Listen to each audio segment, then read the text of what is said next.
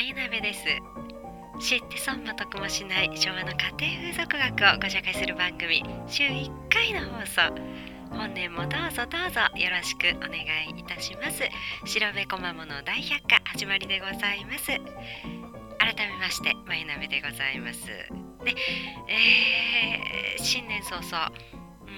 もう言葉にならないことが続いておりますけれどもいかがお過ごしでございましょうか。で、えーこの音でございますけれども、えー1960年頃発売されました、えー愛光電機さん。ね、えー愛光電機さんの、えークリスタルマイクマイクロフォンでございます。ハンド型タイプ M25 を使用いたしまして、えー本年からは配信していこうと思っているところでございます。で、えー何でもかんでも、えー加工すれば、えー昔の音に近づけることもあるかもしれませんけれどもやはりやはり家庭風俗をご紹介する以上やっぱもっともっとくせ者でいきたい。ね尖ってまいりたいのでございます。尖っている女でございます。くせ者でございます、えーですからねマイクから巻き戻しまして本年はね、えーガツンと昭和でいきたいと思っているところでございますね。これね1040円でございますね、えーもう売ってないんでございます。けれども、えー1960年は1040円で売っていたマイクでございます。これねあのバスガイドさんみたいに手に持って話すタイプなんでございますけれども。ねえこちらをねちょっと使用していこうと思います。で本日のお話なんでございますけどこれねあのベラベラ喋ってますけどね15分ぐらいね15分からひどいと30分かかるんですけれどもそれぐらいで終わりますんでね、えー調子のいいところまで聞いていただきたいと思いますね。ええーでですね今日のお話なんですけれども新年でございますね。やっぱり目標でございますよね、えーまずねやっぱりね3つほど決めたんでございます。で、えーいろいろねわりかし当たり前のことなんでございますけれど当たり前ができていないのでそれを改めて今年の目標にしようと思います。ではねあのーお恥ずかしながら発表させていただきますね。えー、マイナベの2024年のチャレンジでございます。目標でございます。1つ目整理整頓でございます。意外とお部屋なんでございます。本当にお部屋なんでございます。お部屋なんでございますけれどもそのお部屋のね持ち物がわりかし汚いものが多いでございましょあの戦前のものでございます。見た目が汚いものも多いんでございます。経年劣化というやつでございますね。汚いものが汚く置かれていたら本当に汚いんでございます。ですからね整理整頓今年の目標でございます。そして2つ目でございます。1ヶ月先の準備を仕事とする。わりかし当たり前のことなんでございます。ですがラジオの更新も止まっているぐらいでございますので私は本当に当日必要なものすら準備できていないズボラな女なんでございます。ですからね、えーもうガツンと1ヶ月休もうという心持ちでね1月休んじゃおうって思っているんです。ね、えーそれでね準備をしようと思うんです。2月の2月の準備をするんです。これでどんどんどんどん貯めていって少し先のねお仕事もゆとりを持ってできるようにしようということで、えー今年はね1ヶ月先の準備を仕事とすることにいたしました。これ2つ目でございます。そして最後3つ目大事でございます。3つ目が一番大事な目標でございます。知ったかせず素直に聞く勉強継続。本当に当たり前のことでございます。でもねあのねわりかし知ったかぶり屋なんですね。これ本当にいけないことなんですけれども例えばね例えば、えー一番近々のことで言えば、えー夫にねあ人参副菜もう一つ作ろうと思うんだけど味付け何がいいかしらそうだね。ごま油でいった後にお塩だけでも美味しいよ。人参の味を生かそうということでね。人参の甘みを生かしてはどうですか？ということであ分かった分かったって言ったんです。いざごま油でいったんでございます。実は私塩の塩梅が分かんないんです。ね夫の言う夫はね大変料理が上手なんでございますけれども夫の言ってるね塩の塩梅実は分かってないんです。ね分かってないんです。えどうしようかなこのまま塩パッパッパってやってみようかなと思ったんですけれども2024年の目標でございますね。今日の話なんでございます。ついさっきの話なんでございます夫に。あのね私実は塩の塩梅が分かんないのよっていうふうに聞きましたら夫はあそうなんだねってこれぐらいでいいんだよってあのパッパッパって教えてくれたんです。そしたらねとっても美味しいね。とっても美味しい人参の副菜ができたんです。ああ聞いてよかったって思ったんです。ですからね知ったかせず素直に聞くこの大切さでございます。もしかしたらしょっぱいまずい副菜の人参をね家族にねあの出してしまったかもしれないところいい塩梅のお塩の塩梅の人参を出せました。ねこれは素直に聞くこと。ね。お勉強の心持ちでございます。勉強継続でございます。これが大事でございます。ですから私の2024年のチャレンジはそういったあのプライベートでもお仕事でも、えー、知ったかせず素直に聞く勉強継続ということでございます。この3つね大事なことでございます。それからね、あのー、まあまああ、全体の目標といたしまして、2024年の目標ということで、これ今のチャレンジでございましたね。目標をドンと決めたんですけれども、まあ、それを決める前に毎日継続することも決めました。3つね。毎日古書を読む。これは私にとって必要なことなんです。毎日古書を読む。ね。それから、えー、全部はできないって悟ったので美容に関しては髪もしくは顔もしくは体どれか必ずケアをする。これ毎日続けることでございますそれから3つ目がね先ほどと重複するんですけど綺麗なお部屋を保つということでございます。この3つは毎日継続することでございます。これらすべて含めて2024年の目標を改めまして一言で言うとどんな自分になりたいかで今の行動を決めるというのが2024年の私の目標でございますね。えー、自分自身で今までを振り返って、まあ、お勉強不足ですとかねマネタイズに関して思ったところそれから前年の向上に関してはそうもうすでに活躍する人と交流ですとかあの仕事ができた方も中にはいらっしゃるということで自分のねどんな自分になりたいかと考えた時皆さんが望んでくださっているもの期待してくれている自分っていうのがわりかし自分の理想に近い自分だった。ということに気づいたんですね。あ動画の方ですよねっておっしゃってくださったりとかラジオ聞いてます。っていうふうにお声かけいただくことがわりかし多かったんです。ね。でそれが面白いと思っていただけている。ってことはラジオはやっぱもっと気合を入れて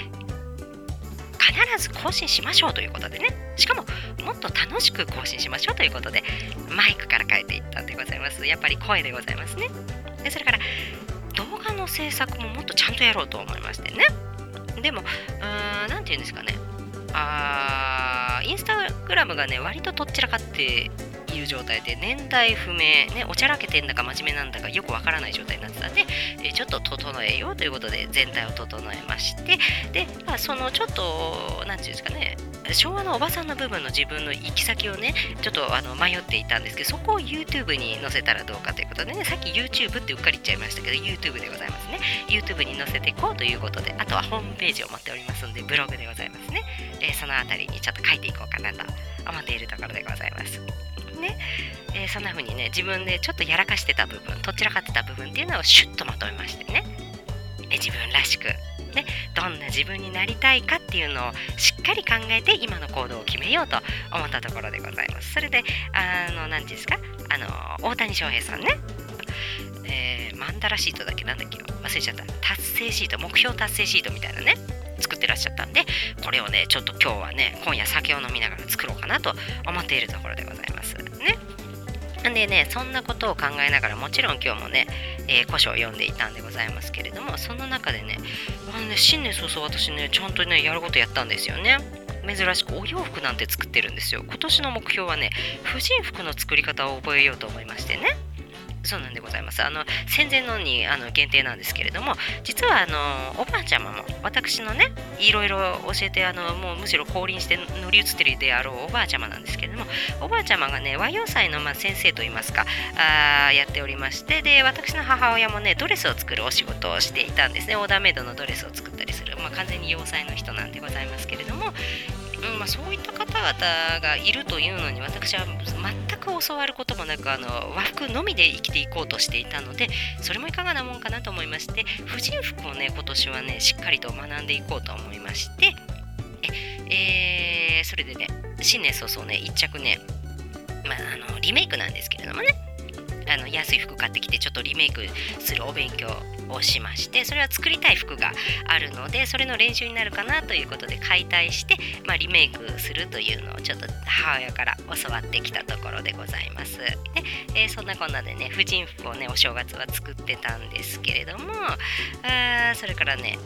なんだっけ今日ね言おうと思ってたことがねあったんだけどそうそう。まあお化粧に関してですね。さっきねあの髪かお顔か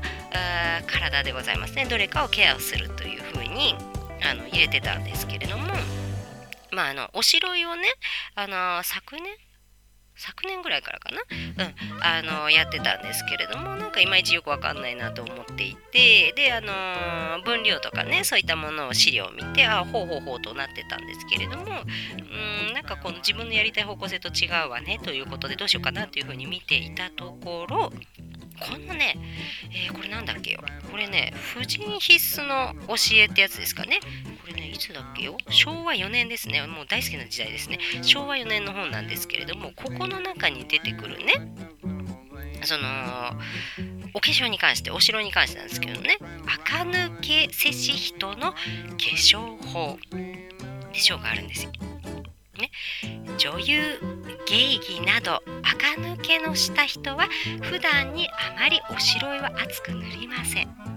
むしろ極めて薄くほんのお化粧したという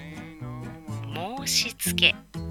けでやめておきます。二十歳以下の人たちは別としてと括弧に書いてありますけれども中には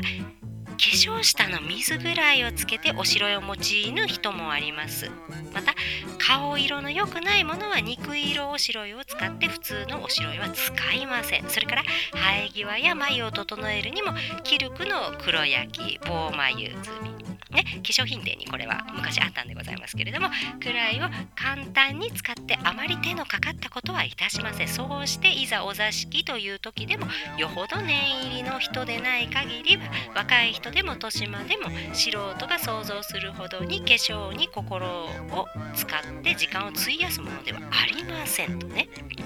それでいてどこか垢抜けがして美しく見えるというのはつまりここが一番大事でございます。つまり普段のたしなみにあるのです。ね、普段のたしなみですよ。結局はね白く塗ってくるとかそういうことじゃないんですよ。普段手でも顔でも武将にしてよく洗いもせずにおいて事の起こった場合にのみ一生懸命にお化粧したとて決して綺麗になるものではありません。婦人は自分の皮膚相応の手軽な化粧ぐらいは用務の傍ら施して肌の荒れぬように心がけ常に女子の身だしなみを忘れてはなりませぬということでございますね。今の自分に合ったものね合ったもので、えー、まあ手まめに手入れせよということでございます。ね、えー、いざって時にね白く塗ったくったところでやっぱり美しくなんかないのでございます。ね普段のたしなみによるものでたしなみねたしなみ。ねたしなみによるものでございますから私も普段からね普段からそうしようと思ったところでございます。えー、トラダビのトラさんとねあお仕事する中で、えー、出会う女性たち。ね。えー、の刺激も大きくて本当に本当に昨年はいろんな刺激を受けまして本当に毎日のたしなみが大切だなと改めて思ったのでございます。ね、結構ね SNS を頑張っていてだからこそまあ出会えた方もいるっていうのもあるありつつーまあツイッターはやめたんですね正直なところ。ツイッターなくてもよかろうにと思ってツイッターやめたんですよ。んでインスタグラムにねしまして。んで何て言うんですかねそんなインスタグラムも自分パシャパシャ撮ってないであ例えばホタルドさんいるんだったらガラス磨くとかねお勉強すべきだなといろいろこういろいろ考えまして。えー、ね記録は残しますよ。自分の記録は残しつつ、でも、おなんだろうな。なんだろうな。なんだろうな。うん、そうなんですよね。その発信の仕方ももっとこう新しいものね一歩先行くじゃないですけれども、うん、なんかねちょっとね変えようと思ったところでございますね、え、そんなこんなでねちょっと今年はあちょっとちょっと言ってますけれどもねいろいろ内容の薄かったね板もめんな状態だった私からリニューアルして、えー、塗り壁な私にね、えー、なるとなんで突然あの例えが鬼太郎になったのかわからないんでございますけれども、えー、塗り壁女からあ塗り壁女から板もめんじゃね薄くなっちゃうんで、えー、板もめんな女から、えー、塗り壁な分厚い女になろうと思ってるところでございます。ね、えー、なんでちょっと内容の濃い女にね今年はなろうと。思ってるところでございますんで、どうぞ今年もね、よろしくお願いいたします。それからね、あの新しいお仕事もね、いろいろね、募集しようと思ってます。まだこの後に及んでどちらかるのかと思うんですけれども、せっかくなんでね、声の仕事も受けようと思ったんです。ね、声。ね、私の、えー、持ってる時間でねできることとお受けできるものとして声の仕事っていうのは受けることができるんじゃないかと思いましてねご依頼いただいたらちょっとナレーションを載せるなり、えー、していこうかなと思っているところでございますね。これもまたねホームページとかにねまとめようと思ってるんでどうぞよろしくお願いいたします。それではまた。